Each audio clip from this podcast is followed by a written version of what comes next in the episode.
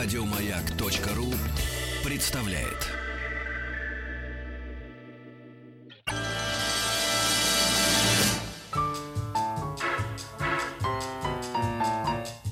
Научно-популярный радиожурнал. Кафедра.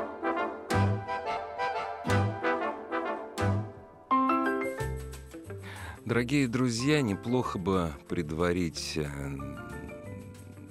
нашу страницу нынешнюю научно-популярного журнала «Кафедра» словами не историка, а билетриста э, Михаила Фановича Булгакова. Разумеется, это не его слова, а слова персонажей. Вы историк? Да, пожалуй, что историк. Сегодня на Патриарших будет интересная история. Дорогие друзья, о человеке, которого, э, которого мы знаем как отца русской исторической науки. О человеке хочется об этом поговорить не просто так, а по поводу. Ему в эти дни исполняется 250 лет. Поговорить в той странице, которая посвящена великому XIX веку Российской империи.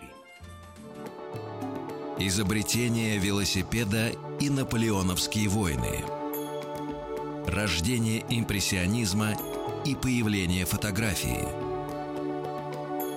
восстание декабристов и манифест коммунистической партии.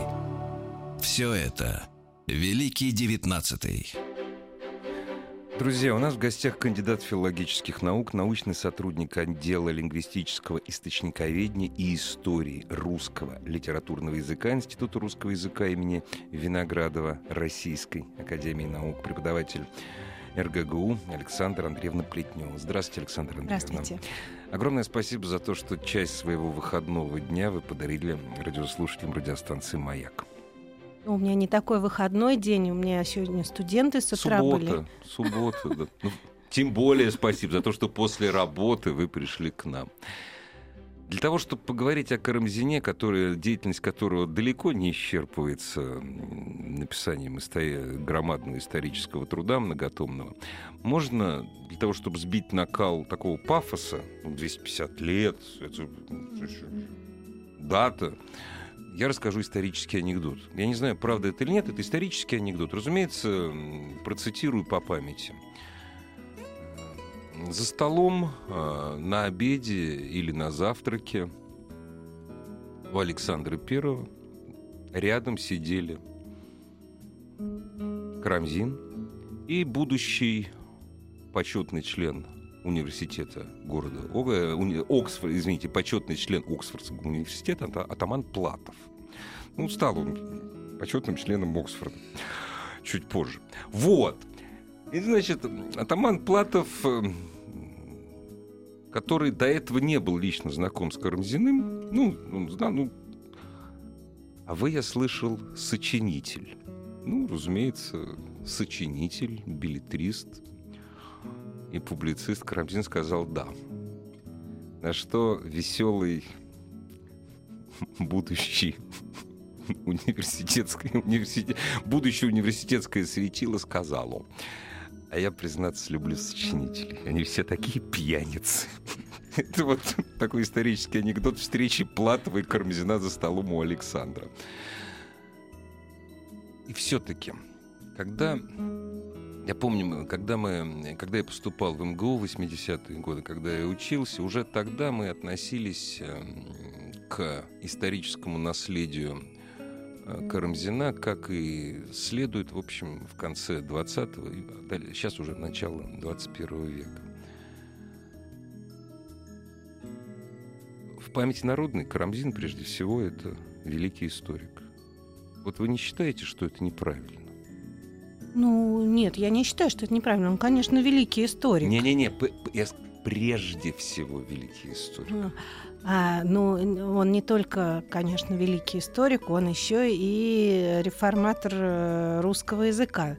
Я как филолог вам вот говорю. Я ж вот, к, вот я ж к этому и подвожу, потому что Да, когда да. мы говорим реформатор, Да. отец русского языка, мы вспоминаем только одну фигуру. Человек чуть младше, родился на 30, на, на- на 30, на 30 четыре года позже, это Александр Сергеевич.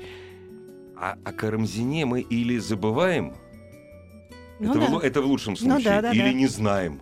Ну да, да, действительно, все, когда говорят о том, что Пушкин создал э, русский язык, новый русский литературный язык, как-то не думают, что без Карамзина не было бы и Пушкина. Абсолютно. Потому что Ка- Карамзин, конечно, был э, революционером э, в этом плане. Он изменил э, сам строй языка, синтаксический строй, строй предложений. Он очень много сделал и э, сознательно делал, и об этом потом его последователи говорили. И, э, конечно, э, вот то, что э, то, на чем создавалась русская классическая литература, это э, наследие Карамзина. Тот язык, на котором она создавалась, это, конечно, его заслуга. А, э, ну, могу рассказать, в чем, собственно, дело, да, что он сделал. Вот я бы так хотел, вот, чтобы вы мне объяснили, что Да. такое, ну, практически революция в русском языке от Карамзина. А потом будет следующий вопрос. С какой стати? Зачем? А, ну, что, что сделал Карамзин? А, он последовательно отказывался от а, влияния церковно-славянского языка на русский язык. То есть мы знаем, что Петр I а, своей монаршей волей а, решил, что а, в России литературным языком должен быть не церковно-славянский, а русский язык. И потом весь XVIII век а, писатели и филологи пытались этот русский литературный язык слепить из чего-то, из того материала, который, которым они владели и который казался им достойным.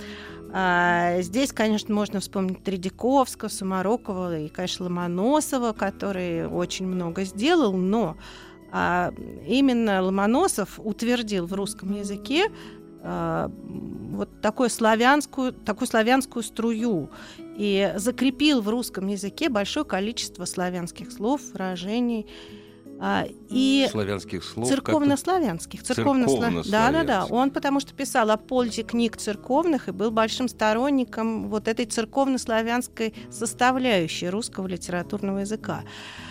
И а, к началу XIX века а, э, русский язык, он был такой, то, что мы сейчас говорим, тяжеловатый. У него и синтаксис был такой, как бы вот предназначенный для публичного произнесения торжественных речей. И а, лексика была м, как бы наполнена большим количеством архаических, Арха- прежде всего да, архаизмов. архаических выражений. Да. Люди говорили не так, как они писали, и не так, как они ам, э, там, произносили проповеди или какие-то важные речи. А э, в салоне они, конечно, говорили не так. Но мы говорим о салонной речи, потому что именно салонная речь была вот той основой, на которой ориентировался Карамзин. А Карамзин, который а, в молодости путешествовал по Европе и а, представлял себе, как говорят и как пишут в Германии, и во Франции, и в Англии, а, пытался и в России создать вот такой литературный язык, который ориентировался бы на речь, не на письменные тексты, э, старые образцовые тексты, а на живую речь образованных людей.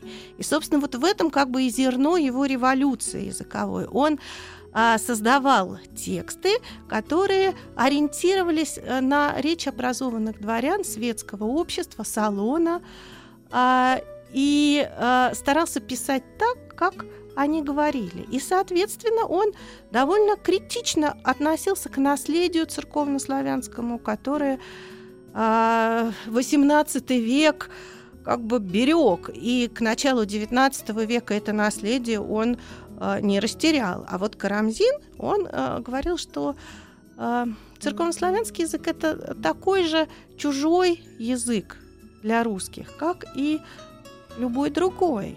И это была совершенно новая вещь, потому что всегда считалось, что церковнославянский язык для русского человека это наше все. Это вот на нем базируется. Это единственный, письм... э, единственный письменный язык образованного человека. Ну, до, до 18 До века, 18, да. до да, 18 да, века, да. А в 18 веке вот эти начинаются языковые эксперименты, они пытаются вот что-то возьмут из церковно-славянского, что-то из живого языка, что-то из такой народной речи, там, Фанвизин, например, да, и вот они из этого вот э, как, как лепят из раз... Бессистемно, Ну, в общем. у каждого своя Своя, система да, была, была, а да. единой такой, конечно, системы не было.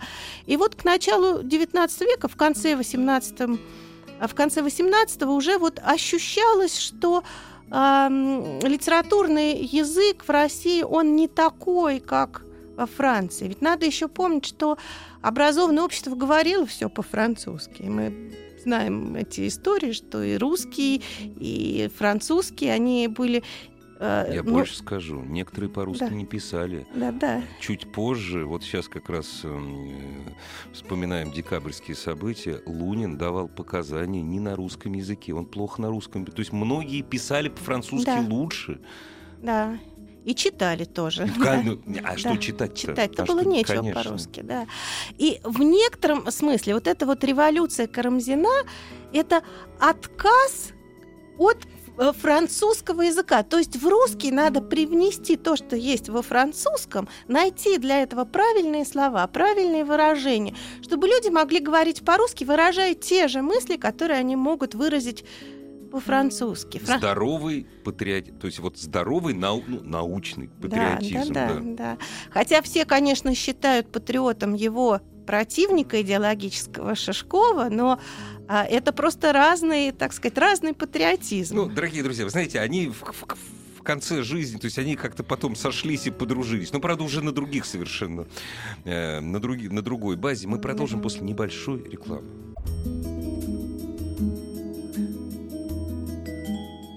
Кандидатом филологических наук, научным сотрудником отдела лингвистического источниковедения истории русского литературного инс- э, языка Института э, русского языка Виноградова Российской Академии Наук, преподавателем РГГУ Александрой Андреевной Плетневой, мы вспоминаем в честь 250-летия его Николая Карамзина.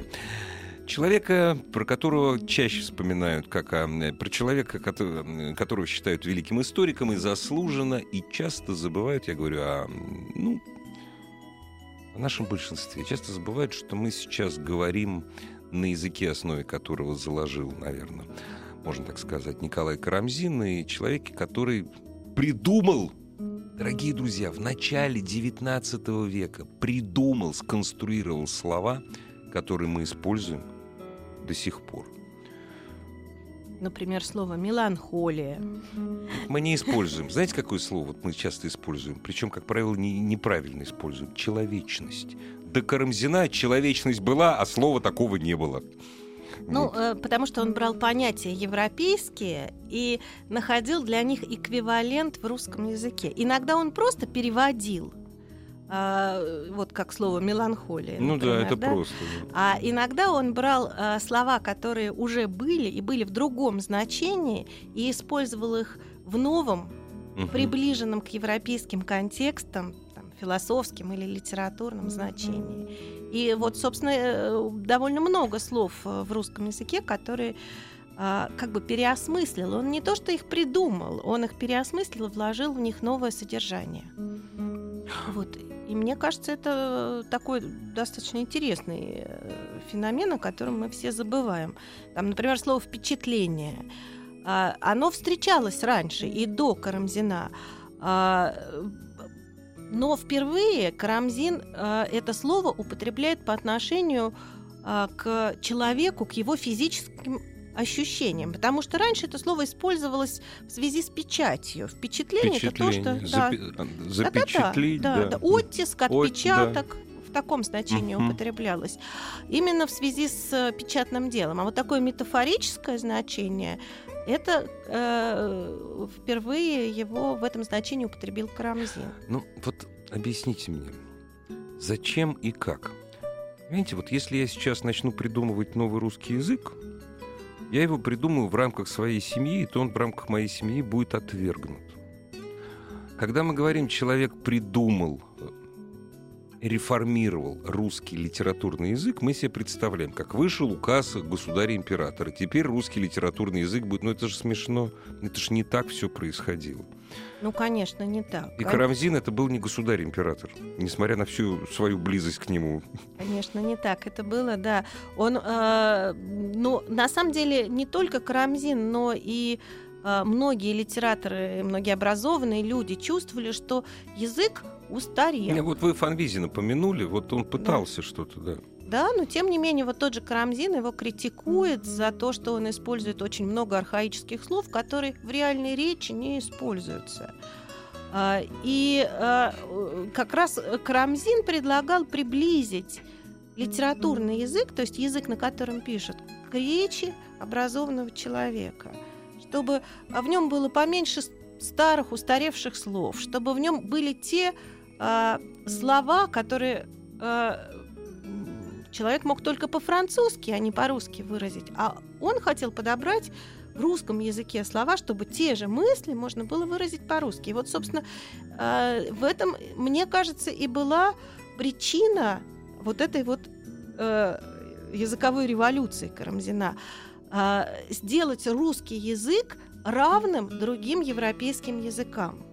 То есть Россия как э, великая держава в начале XIX века, и язык ее должен отражать те же понятия. Он, он должен быть таким же гибким, таким же э, стилистически разнородным, для того, чтобы выразить то, а, о чем говорят э, европейцы и о чем они пишут в своих литературных, э, философских и публицистических журналах. Ну а как это сподвигнут э, народ на это дело. Понимаете, как Карамзин это делал? Одно дело, ну, нет, можно написать литературные произведения. Так кто он знает? так и делал. Он так и делал. Он писал тексты. Он именно, а, он не, не писал грамматику языка или там словарь вот, нового. Вот да, да, да. Он писал тексты. Он писал. Эм, он, собственно, создавал журналы, э, там, скажем, Вестник Европы. Вестник Европы. Это его такой частный проект, можно сказать. Вот. И э, в этих журналах э, писали люди, которые пытались именно таким образом на русском языке э, выразить вот эти вот сложные, э, новые для русского язык, для русского языкового сознания понятия и э, такие, ну, составить такие предложения новым образом. То есть э, в этом журнале просто писали люди, и там была редактура, которые писали вот по-новому. И, собственно, это а именно насчет редактуры. Кто с ним работал? Кто за, кто за ним? Кого он публиковал э, в своем э, толстом журнале? Ну, он, конечно, не публиковал, я могу сказать, кого он не публиковал. Давайте, кого он не публиковал. Вот он бы, не, там, он бы не публиковал своих оппонентов, которые совершенно по-другому выражались, которые не использовали заимствования, которые боялись заимствований как огня, да, э, которые вот на том устаревшем языке конца XVIII века по-прежнему изъяснялись. Таких было достаточно много в России. И, собственно, э, ну, когда мы говорим вот об этой языковой полемике начала XIX века, мы говорим об архаистах и новаторах. Вот он не публиковал архаистов. Это последователи Шишкова, э, это там Шаховской, э, о котором пишет Пушкин, там, например, там, ну, в конце концов, это дедушка Крылов. Я хотел, вы знаете, у меня, у меня два старика вертятся, Крылов и Державин. А, еще есть Гнедич, переводчик. Гне, Гнедич, да? конечно. Да, еще есть... Я, кстати, забыл сказать, дорогие друзья, Карамзин-то еще и переводчик хороший. Это очень важно. Да, да, безусловно, да. И э, Просто таким образом целое направление было э, в литературе и в публицистике, которые создавали новые молодые литераторы. Вот, я хотел сказать, молодые и еще пока не очень популярные, да? Да, да, да. да. Ну, хотя за Карамзиным, конечно, пошли. За ним пошла русская литература. Последователями Карамзина можно назвать Жуковского, Вяземского, э, Батюшкова. В общем, такие э, имена в русской литературе не последние, так ну, Мягко говоря, да. Да, поэтому и, э, собственно, э, то, что Пушкин потом делает, это, конечно, основывается вот на... Вот я вот это хотел спросить. Все-таки. Пушкин стоял... То есть в гроб сходя его благословил, конечно, Державин, но стоял Пушкин на на том, что начал делать, Да. начал, разумеется, только Да. Вот Николай еще- Карамзин. Да, вот еще такая важная вещь, когда мы говорим о реформе Карамзина. Карам- Карамзин изменил порядок слов русского предложения. Вот. А, то есть он приблизил к э, европейским языкам структуру предложения. А это мы сейчас с вами поспорим, на самом деле. Я вот как раз сегодня с утра об этом, о структуре-то и думал. С вашего позволения, разумеется, спорить мы будем как, как профессионал, а я как не профессионал, поскольку я не профессиональный филолог. И вообще никакой не филолог. Дорогие друзья, пожалуйста, оставайтесь с нами. Новости, новости спорта и о нашем великом соотечественнике Николае Карамзине через 7 минут. Великий девятнадцатый. Дорогие друзья, мы говорим на языке в 2016 году, на исходе 2016 года, который сильно, конечно, отличается от языка «говорим и пишем». Ну, те, кто умеет писать, разумеется. Говорим и пишем на языке, который сильно отличается от языка начала XIX века. Тем не менее, э, с уверенностью можно сказать, ну, это, это данность. Э, Мы используем тот язык, основу которого заложил сотоварищи, разумеется, наш великий соотечественник Николай Карамзин. Билетрист, публицист, гениальный переводчик, историк и, собственно говоря, ну, а ну вот я вот по-другому, отец, самый главный отец, наверное, русского литературного языка. Если Ну, здесь есть главный и не главный, не знаю. ну хорошо, один из отцов, если отцов может быть много. У нас сегодня в гостях кандидат филологических наук, научный сотрудник отдела лингвистического источниковедения и истории русского литературного языка Института русского языка имени Виноградова Российской академии наук и преподаватель э, Российского государственного гуманитарного университета Александра Андреевна Плетнева. Александр Андреевна, вот он сделал тот язык, который вот структурно, если сравнивать с немецким литературным, вот такой, ну, здесь у меня отрицательной коннотации нет, такой аморфный. Вот он глагол убрал из предложения. Вот кто это сделал? Вот Карамзин или нет? Ну, э, если мы э, почитаем, скажем, русские былины, мы увидим, что там порядок слов другой. И там летописи, древнерусские тексты. Мы, например, увидим такую вещь, что в текстах повествовательных а, всегда глагол стоит на первом месте. Там пришел, а потом во- сказано, во- кто. Во-первых, он всегда есть. Он есть, да, есть глагол. Всегда есть глагол, Да. что сейчас не всегда в наших предложениях. А, Но э, как- И на первом месте. а, Ну, не на первом, да? Или... Он был исторически На пер- сначала, а потом подлежащий. А Карамзин поменял их местами. Сейчас сначала э, кто, а потом что делает. Мгм. А до Карамзина э, нормальный порядок слов а, был э, обратный. То есть- Единственный нормальный порядок слов. Ну, ну с какими-то Ну да, допущениями. да. да. Ну, но во всяком случае, вот, э, скажем, если былины посмотрим, там, безусловно, действие на первом месте, Мгм. а делатель на втором Делатель месте. на втором, да. Приехал там Илья куда? Было строго довольно, да? Ну, строго, не строго, трудно, Довольно. трудно. Ученые пока не знают, А. насколько строго. Это скорее такие э, эмпирические такие. Э, Мы не посчитали еще. Вот. э, Но, но тем не менее, вот этот строй, когда сначала стоит сказуемое, а потом подлежащее, он а, имеет место в, в исторических текстах. И в XVIII веке у того же Ломоносова тоже вот такие предложения, где сначала глагол, а потом подлежащие, встречаются довольно часто. Что абсолютно, что очень далеко от русского Да. хорошего литературного, э, в смысле, э, разговорного Да, языка. да. И да? разговорного, и сегодняшнего литературного, конечно, тоже. Потому что у нас, э, если человек будет говорить пришел я там туда-то, это довольно странно. Он все-таки там я пришел, говорит. И- Не, ну это как Звездные войны, там Йода говорил, там меняя порядок слов, вот Ну, примерно так Ну вот. да. И вторая вещь, тоже касающаяся синтаксиса и порядка слов, это место определения. То есть в древнерусских текстах э, часто э, определение стоит после определяемого слова. Я прошу прощения, Ну, пример приведите. Например, там, ну, э, не знаю, там вообще, ну, любое, любое прилагательное стоит после существительного. Ягода красная. Кра... А, да-да-да. А, то да. есть э, прилагательное стоит э, снег... Ружейников недалекий. Ну, да. К примеру. Вот.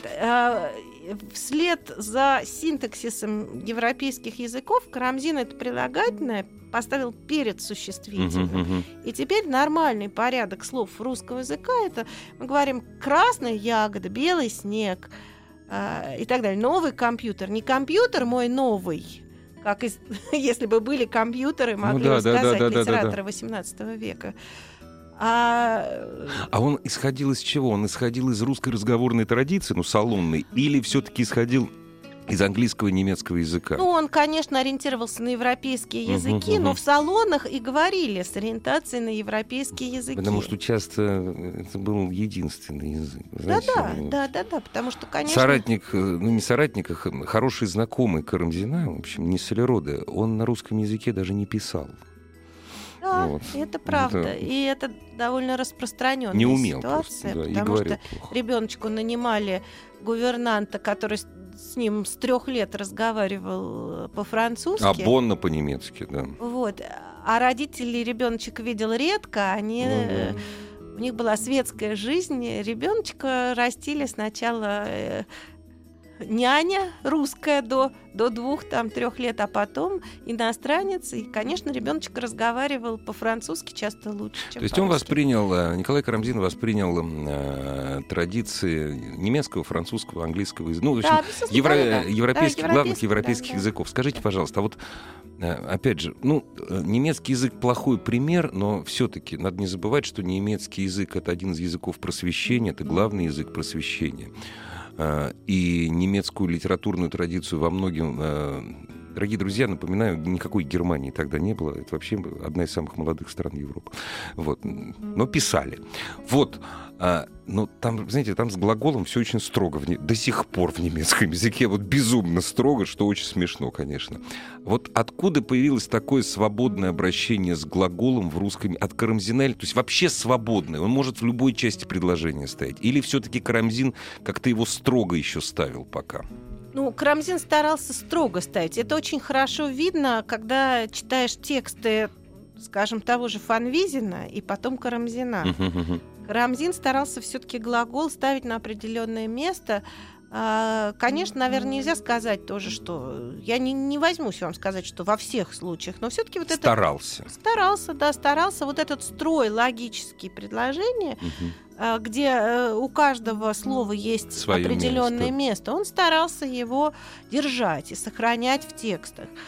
И, а, собственно говоря, тексты, начиная с Карамзина, тексты русской литературы в деревне ни, никто не мог прочитать, потому что для Они них привыкли церковнославянскому. Церковнославянскому да. им был понятен, вот, скажем, uh-huh а, порядок слов авторов XVIII века им был понятен. Uh-huh. Того же Гнедича. Гнедича, да. Хотя он и XIX начало. Да, но он писал да, старым да, языком. Да. Вот, это, как ни странно, могли разобрать, что он пишет. А вот то, что писали Карамзин и его последователи, уже народ разобрать не мог. Ну, знаете, сейчас Улиса тоже не все читают, так что нормально абсолютно. Да, нет, ну, Я бы о переводе, правда. Конечно, конечно, нет. Но потом и, собственно, русской литературы не было бы без этой революции Конечно. Подождите, а вот отношение какое? Э, не отношение оппонентов, Дорогие друзья, без, между прочим, вот э, мы очень часто э, э, страницы нашего радиожурнала делаем вместе с Арзамасом. Долго объяснять, почему Арза... нынешний Арзамас — это Арзамас. Вот того Арзамаса не было без Карамзина. Вообще вот весь Арза... А, Арзамас — это то, что против той старины. Ну, такой замшелой старины. Да. Вот тот Арзамас. Скажите, но это же должно было встречать сопротивление не только литераторов, но и, не знаю, вот а вот, Священный Синод как к этому относился? Ну, я думаю, что это параллельные вселенные. Я думаю, что никак Синод к этому не относился. Ну, он не мог, собственно говоря. Там убер-прокурор был, да, это ну, всего конечно, лишь Синод. Да, конечно. Но я думаю, что э, просто так общество было устроено в это время, что э, была группа людей, которая диктовала моду. Модных. О, да, сэр, да. модных которая диктовала моду, правила, и на которые, в общем, ориентировались все. То есть они были правы по определению, потому что они образованные, молодые, они несут новое в мир, и э, на них э, смотрят, им подражают, и э, ориентироваться на тех, кто повторяет старое, в общем, смысла. А я про священный синод, знаете, почему спросил? Не, не так просто. Не потому, что э, вот мне хотелось бы услышать про гонения, которых, ну, смешно, конечно, которые испытывал современный русский язык от русского духовенства. Просто надо же не забывать, что когда мы говорим немецкая литература, французская, английская литература, это литература, которая родилась после известных событий, которые связаны с книгой. Книга с большой буквы. Дорогие друзья, реформация. Книга была переписана на языки паствы, на современные им языки. То есть, ребят, с этого реформация началась. И с этого начался современный немецкий язык, с этого начался современный английский язык. Ну, не начался там, ну, да, говорят, развивался. Главный человек нового времени — это Гутенберг, да. Ну вот, может быть, не Гутенберг, может быть, Мартин Лютер. Может, может быть, так, вот, да. вот Мартин Лютер и Гутенберг. Ну, Один да. из построения, а другой рождение. Да, да. Потому что до этого главная книга, по которой учились, это была книга, которая написана по латыни. Вот, не Ну, на современном немецком. В России тоже так было. Главная книга, по которой учились, это Это «Псалтирь». книга, это да, была это- да, даже. не- Да. даже не Библия, а Да, псалтырь, «Псалтирь», да. да. Да. Но э, в это время еще нет разговоров о переводе э, Библии на русский язык. Это более поздний процесс. Хотя русское библейское общество в начале XIX века, собственно, работало в 20-е годы. Но э, они перевели Библию на русский язык как раз на тот язык, э, который ввел Карамзин. Это был очень современный перевод. И даже сегодня, когда мы читаем вот эти материалы библейского общества, мы видим, что язык перевода более современный, чем синодальный перевод современный Да, да, да. на Мгм. русский язык. То есть они как-то почувствовали, за каким вариантом русского языка будущее. Вот это библейское общество, которое, конечно, возглавляли протестанты в России, которые вот эту программу перевода Библии на все языки мира осуществляло, вот, оно перевело на русский язык. Но судьба этих переводов плачевна. Ну, Их уничтожили, а их просто сожгли, эти книги, потому что... э, потому что. Да. Потому что. Потому что это было слишком радикально. И потом, когда через э, 50 лет к проекту перевода Библии на русский язык вернулись, а, э, перевели на более архаичный язык, чем вот эти библейские переводы 20-х годов, Удивительно. которые, Уди- да, которые ориентировались удивительно. вот на такой крамзинский как раз стиль.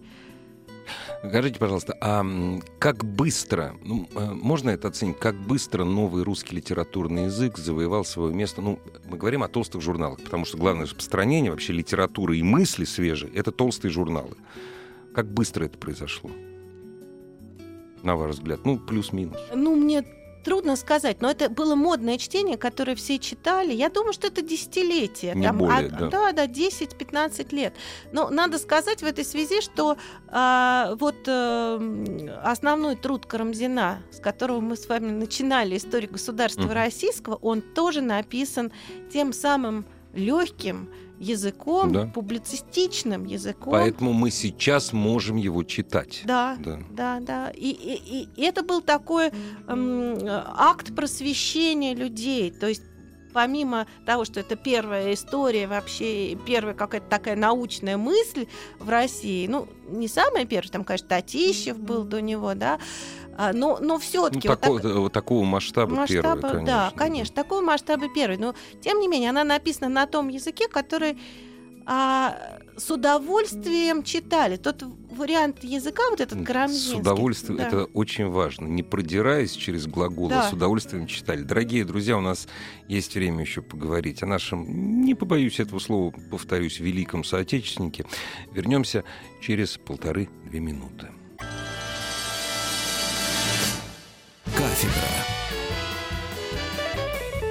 Дорогие друзья, прежде чем продолжить разговор о нашем славном прошлом, да который на самом деле и настоящий по-хорошему, знаете, о будущем, недалеком новогоднем будущем. Весь декабрь на «Маяке» мы разыгрываем билеты на самые интересные новогодние события в Москве, куда можно сходить с детьми в период зимних каникул. Ну, что хочу сказать. Нет интересных событий на новогодних праздниках. Куда-то пойти без детей. Такого не должно быть. Слушайте «Маяк» и следите за нашими розыгрышами. Первый дозвонившийся вот прямо сейчас по телефону 8495-728-7171, 8495-728-7171 получает два билета на большое новогоднее представление «Свинка Пеппа Хрю-хрю». Дед Морозное настроение. Ваших детей ожидает большая развлекательная программа перед спектаклем. Бесплатная мини-диско после шоу. Разумеется, бесплатно. Кстати, дети до 4 лет могут пройти по одному билету со взрослым и сидеть у этого взрослого на коленях. Так что если у вас, допустим, вот э, вы мама, папа, и у вас двое маленьких детей, можете вчетвером пойти, если дети до 4 лет на коленях будут сидеть. По-моему, лучше ничего нет в жизни, чем сидеть на коленях у родителей. Великий девятнадцатый.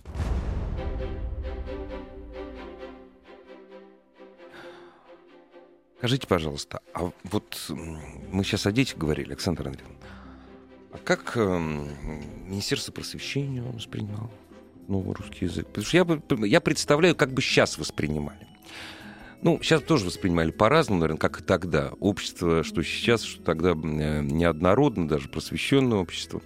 Вот. Не обязательно полярно, не обязательно поляризировано, но неоднородно. Ну, сейчас бы, допустим, такое нововведение модное, да? Ай-яй-яй, как так? А вот мы-то учились по-другому, и у нас бы, и мы-то выросли, вот. Ну, по идее же... Ну да, у нас сейчас такие полемики. Слово кофе какого рода? У нас весь народ прям который... Я вам вот что скажу. Значит, я, для се... я давно определил для себя.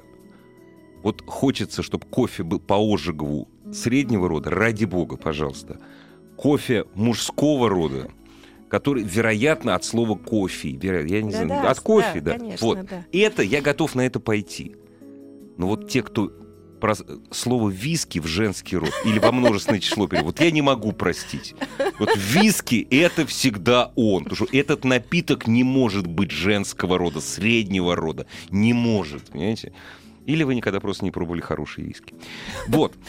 А как вот, э, ну, ну, э, у Крамзина, конечно, был авторитет. Авторитет литератора, авторитет да журналиста. Ладно, да ладно, шо, ну, подож, конечно, подождите. Конечно. Ну, здесь не, этот ну, авторитет не главный. Ну как, не главный? Ну, один нас... из. Ну, один из, но он бы такой модный человек был. Вот мы с вами говорили, что будущее создают модные люди. Вот это из той, из той же серии. А, министерство... Не, ну у него... Подождите, ну давайте мы все-таки нашим радиослушателям скажем он был воспитанником не последних э, юношей в государстве. Да, безусловно. Вот, да. вот к вопросу об авторитете. Все-таки в нашей стране авторитет и модный это вот разные вещи. Он, ну, кроме да. того, что был модный писатель, он был воспитанником великих князей. Ну да, ну общество было, конечно, по-другому устроено, безусловно. Ну, да. да. Оно сословное было. Оно все. было сословное, да, и э, поэтому... То вес его был велик. Ну, в общем, да. В общем, по разным да. причинам. Да, по разным да. причинам. Потом он был образованный человек, он знал много языков, он ездил в Европу. Не все ездили да, в Европу да. в это время, в начале 19 века. И до сих пор не все. Да. вот. Он э, был в революционном Париже, но, надо сказать, он не, не поддержал так. Консерватор был, конечно. А, вот. И потом, когда Наполеон пришел э, во Франции к власти, он говорил, что монархическое правление Франции больше, конечно, подходит, чем республиканское. Наполеон его послушался, стал императором. Вот. Но а, э, он был еще такой, конечно, человек очень продуктивный. Он много писал. Он э, создавал эти журналы, э, создавал альманахи литературные. То есть он был э, человек, который звучал. Звучал, постоянно да, звучал, да, да. Вот это очень и важно. Э, не просто он там где-то сидел и пописывал себе, а он э, тогда радио не было, компьютеров не было, но те средства, которые были, он использовал. И Практически все. Да, да, да, да. И а, его как бы тексты, они были событием в образованном обществе, поэтому Э, и они были интересны, потому что на самом деле они, видимо, вот отражали эту потребность общественную а, в том, чтобы на родном языке можно было говорить так же, как на французском или на английском. Обо всем.